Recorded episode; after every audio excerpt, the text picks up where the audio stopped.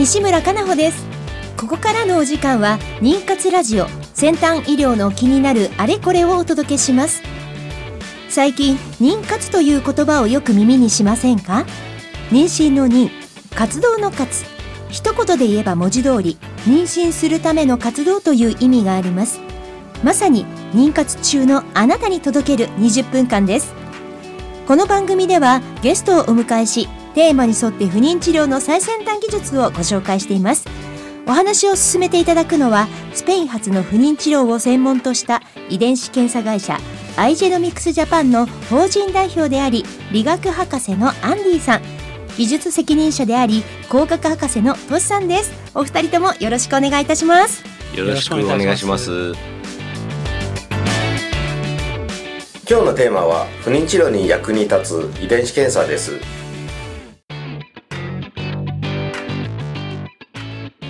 この番組は不妊治療に関わる遺伝子検査の専門家アイジェノミクスジャパンの提供でお送りします。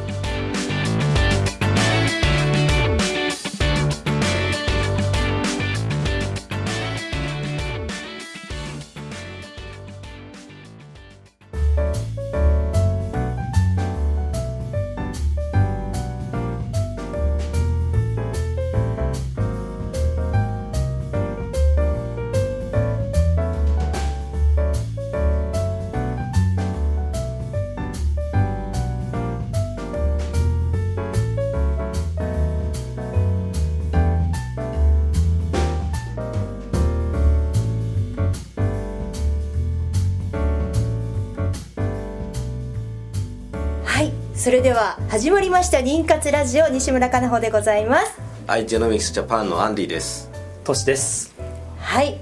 お久しぶりのこの FM 西東京での放送でございますけれども、遅ればせながらまずは皆様に明けましておめでとうでございますね。明けましておめでとうございます。もう3ヶ月ぶりですね。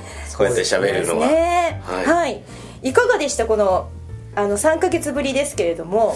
うんあんまり緊張してないですね。ねあんまりなんか慣れてる感じがしますけど、はい。全くしませんね。あのね3ヶ月も空いたなんて、えーそうですね。ねえ思えないですね、2018年ねもうボリュームたっぷりでこの妊活についての情報また検査方法などについても皆さんにねさまざまご紹介してまいりましたがもう今年またね2019年始まりましたので、盛りさらに盛りだくさんで皆さんに、ね。はい、えーお届けできればと思っております、はい。さてここでまずはですねその2018年にご紹介していた遺伝子検査について一つずつですね振り返っていこうかなと思うんですけれども、ええアンディさんトシさんお願いできますでしょうか？そうですね。まああのちょっと復習という形で。そうですそうですね。じゃあトッシーからやってもらいましょうか、えーそして私の方からはい。まず不妊治療の準備についてですね、はい。検査のご紹介ちょっと振り返ってみたいと思います。私たちの方あのー不妊治療の準備としてはですね CGT 検査というものと SAT 検査っていう2種類がございます。はい。でまずこの CGT 検査についてご紹介しますとこれはご夫婦のえー共通した遺伝子変異がないかどうかっていうのをですね、うん。前もって調べる検査になります、はい。なので、二人お二方ですねご夫婦ともに、まあ、健康なんです。これはもう初めになります。健康者です。で健康なんですがもしかしたら、えー片方の遺伝子にだけ、まあ、何かこう遺伝子の変異があるかもしれないといった例です。でそれがもし仮に夫婦でこう共通した遺伝子変異っていうのがあるとですね、ある一定の確率でこう生まれてくる赤ちゃんにその両方がいってしまう。はい。まあ疾患して、まあ、赤ちゃんが生まれてしまうと、まあ、そういったのを前もって見る検査になります。これが CGT 検査です、はい。でもう一つの方、えー SAT 検査。これはお父様、まあ、精子のですね、うん。えー中に、まあ、100%正常な精子がいるわけではないんですね。でこれが一体自分の中には何割ぐらい、うん。まあ、異常な精子がいるのかなというのをですねこう染色体の数をえー調べてですね、えーそのパーセンテージを出す検査になります、まあ、こういったのがえー不妊治療の準備の段階で私たちが提供できる検査になります、うん、なので2018年のね放送の中ではそうやって女性ももちろんですし男性の検査について、うん。またはそのご夫婦で、えーパートナーと一緒にどうその妊活について前向きにねお二人でもしくは、まあ、周りのご家族の皆さんも一緒にこうどう考えていくかっていうところもね2018年はかなり興味深く私もお伺いしました。そ,、して他にもアンディさんいっぱいありますね。そうですね、はい。でじゃあ私からですねあの不妊治療に使える検査、まあ、要はその不妊治療の妊娠率を上げるための検査。それから、まあ、例えば疾患えーのあの、まあ、リスクがある場合はあのリスクを避ける、もしくはあのリスクを下げるとい。うような、えー検査もありましてですね、であのまずですね、まあ、肺えーまあ、卵ができてですねで、まあ、受精卵から肺になった。肺自体の検査ですね、でこの肺をどの肺がいいのか、あの PGTA というものがありましてですね、はい。そのまあ、あの人間の染色体は日本基本23対があるんですけれども、はい。その1本多い多かったり1本少なかったりすると、まあ、疾患につながるか、あのーもう着床さえできないですね。妊娠さえできないですから、まあ、その染色体を見るっていうような検査っていうのはあの PG PGTA の検査ですね、はい。えーそれからまあ例えばあの先ほどあのまああのまあ都市から話があったようにですね、はい。あの変異が起きていると、うん。片方の変異が起きて両方変異持ってる場合ですね。あの、えー両方保因者の場合です,、はい。ですと4分の1の確率で子供が疾患にかかることがあるんですね、ええ。ですからあのそれを避けるためにあのその中の遺伝子を見てですね、ちゃんと変異のない、えー肺を見つけて、えー移植すればまあそれを避けることができるとかですね、っていうのは、まあ、こちらの肺の検査ですね、はい。えーで、まあ、肺が良くてもですねと子宮内膜は受ける方ですから、はい。あの種と土の関係で、まああのこの間この間じゃないですけどだいぶ前ですけどあのみたい検査紹介する時にその話あったんですけど、あのまあ種が良くても土が良くないとどうしようもないですね,、うんそうですから弊社の子宮内膜のエラ検査 ERA 検査ですね、うんえー今もかなり日本で話題になっていて患者さんの間にですねあのかなり広まっているんですけれども、えあのこの ERA 検査ですね、あのは子宮内膜に、えーあの子宮に戻す肺を戻すタイミングを、えー見つけてあげるはい。ような検査ですね、やっぱ人によってそうですよね、はい。人によってそのタイミングが違うっていう。違ったりするんですね。でそれがタイミングって言ってももうすごくこう短いこの時間からこの時間までみたいな感じで、まあでもそれすごく分かりやすいなと思ったんですけれども、ええええええそのまあ要は着床の窓という概念ですけど、ええ。その窓に合わせて、えー移植しないと、ん。なかなか妊娠しない場合があるんですね、うん。ですからまあこれはあのかなり、えーまあ、成功例もたくさん出しているので、はい。えーまああの今日本でもかなり人気がある検査ます、はい、はい。まあこのエラ検査本当にね話題になっていて例えば情報サイトでルナルナというとはい。ころとかでもねご覧いただいてる方とかこうネット情報とかもねすごくこう広がってそ,、ね。こから知るっていう方もねこれからどんどんどんどんさらに、まあ、昨年増えたんですけれども2019年はもっとこのエラ検査っていう言葉がですね世の中に広まっていくんじゃないかなっていうのが私自身も思うんですけれどもこれ実際エラ検査こう海外とのこうつながりとか検査の実情ってどういうところがありますか？アンディさん。えー、と海外はですね、まああのーもちろん弊社の検査を使って海外であの実施している施設はたくさんあるんですけれども、あのーそれでですね人気がかなりあってですね、うん。実はですね模倣品が出ちゃったんですよ。え待ってください。エラ検査っていうのは、まね。うん。このね番組でもお伝えしてきた通りアイジェノミクスだけの技術なんですよね、ええええはいはい。うんでそれをですねまああのーもちろん弊社はたくさんの遺伝子を同時に見るっていう検査ですけど、まあ、例えば少数の遺伝子を見てある程度、うんええいくつかだけ見て、まあ、安い方法で出してただですね精度もだいぶ落落ちてるんですね、まあもちろんそうですよね、うん。うん。はいでそれは今あのー中国の会社が出していて、はい。あのー ERT っていう検査が出たんですよ。名前もちょっと似てるのかうんうんうん西田さんまだ覚えてるかもしれないですけど、ええ。あの昔任天堂の Wii が出た時に、はい。中国では V が出たんですよね。V が出てる。ありましたねそんなのね。ありましたね、うん。はいですからまあただですねまああのこれ真面目な話ですけど、やはり、まあ、大事な肺ですから、うん。あのまあ例えば窓をちゃんと見つけないんであの、まあ、間違ったタイミングでうん。戻すとですね、はい。もったいないですからそうですよね。その通りですはい、ぜひあの、まあ、長いことけあの検証されている検査の、えーまあ、ERA 検査を使っていただきたいと思います、はい、ぜひ皆さんねあのお間違いなく ERA 検査エラ検査でアイジェノミクスで、ね、検索していただいて、あのやっぱりこういったあの妊活情報の情報これ正確なものをぜひ皆さんねあの、はい。い、ろんなところに情報が溢れてます。でやっぱりいろんなねあの心の不安だったりとか、うん。そういうところからねやっぱりどうやってこう情報正確なことをねあのお伺いしたらいいかな。もちろんネット情報も大切ですし信頼できる先生とご相談をしっかりする。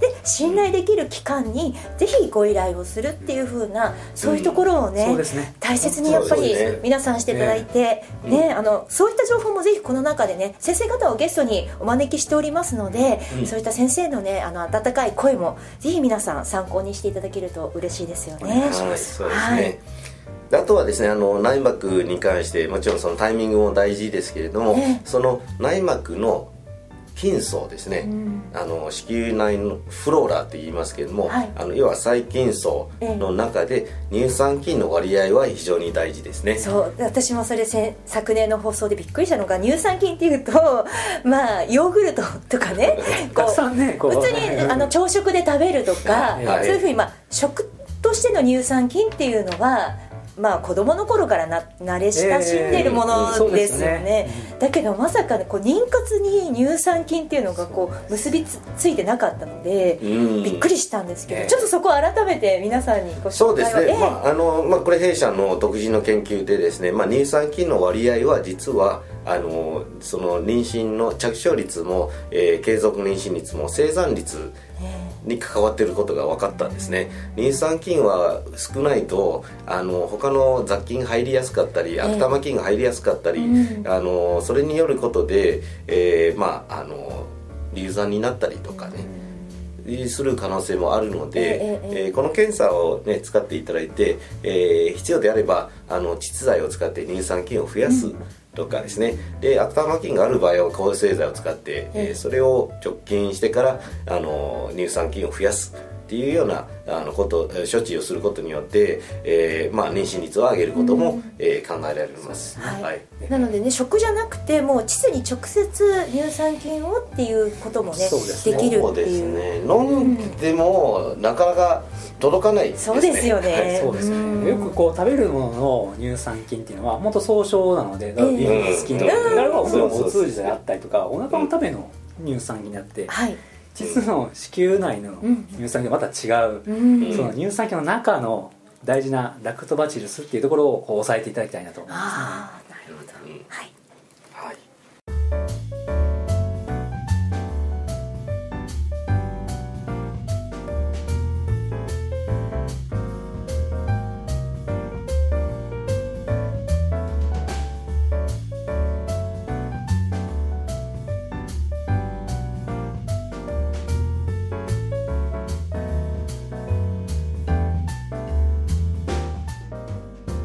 妊活ラジオ先端医療の気になるあれこれ。え今日は新年1回目。というところでえ昨年の放送を振り返りながらアンディさんトシさんと一緒にアイジェノミックスジャパン人形町にございますオフィスからお届けさせていただいております、はい。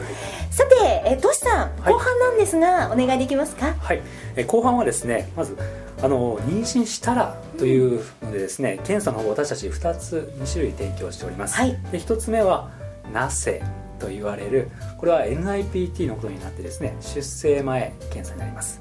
これは13番染色体で18番と21番染色体をですねえ、まあ、トリソミーになっていないかというと普通は2本なんですがこれが3本になっていないかどうかをですね見る検査になります、はい。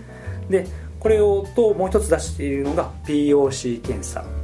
これは流産もし流産された場合にですね、その原因っていうものをですねもしかしたら染色体の数に問題があって流産したかもしれないというのを見るためのこの POC の検査があります、はい。でよくですね他社のとこですと例えばその検査結果が正常で女の子だった場合に、そうするともしかしたら母親のものを見てるかもしれないし、うん。本当にお腹の中の子供の結果を見てるかもわからないとでそういったところも弊社の方ではまあ白黒をつけてですねええはっきりお答えを出すという検査を提供しております、はいやっぱりねそのもし流産してしまった残念な結果の時でもやっぱり次のねその通りです。はいステップに。つながるうん。何かの情報をそこから、はええええ。うん。結構50%以上は生殖体の異常によるものですよね、なるほど。うん。はいはいはい。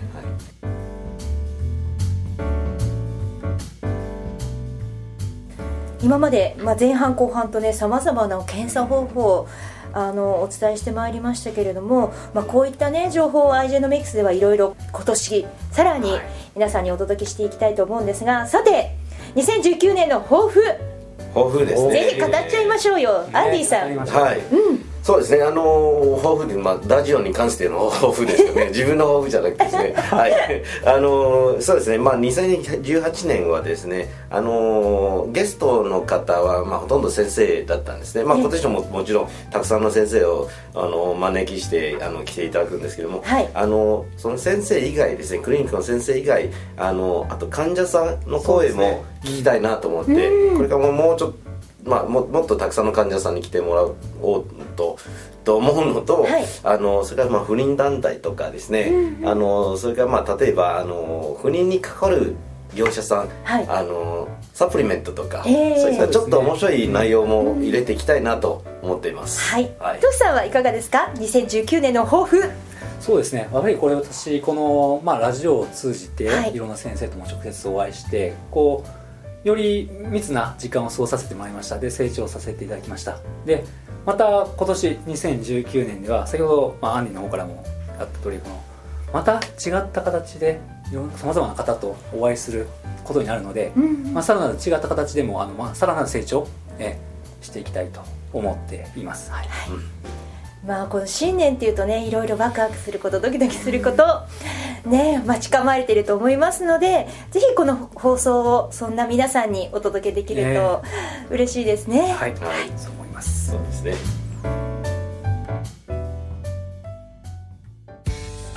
不妊治療頑張り続けるって本当に大変ですね。そんなあなたに自分の着床の窓を見つけてほしい。遺伝子検査の専門家アイジェノミクスのエラ検査です ERA 着床の窓で検索。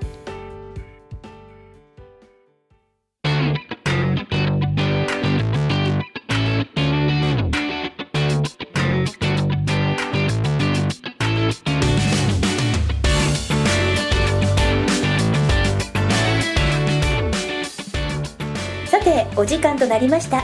今日はアイジェノミクスジャパン代表理学博士のアンディさん。技術責任者のトシさんと一緒にお届けしてまいりました。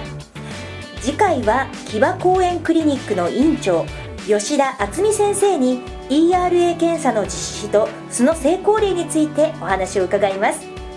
この番組は毎週金曜日夜10時から再放送をお届けしています。またポッドキャストによる配信も行っております。FM 西東京のポッドキャストページからお聞きください。それでは来週同じ時間にお会いいたしましょう。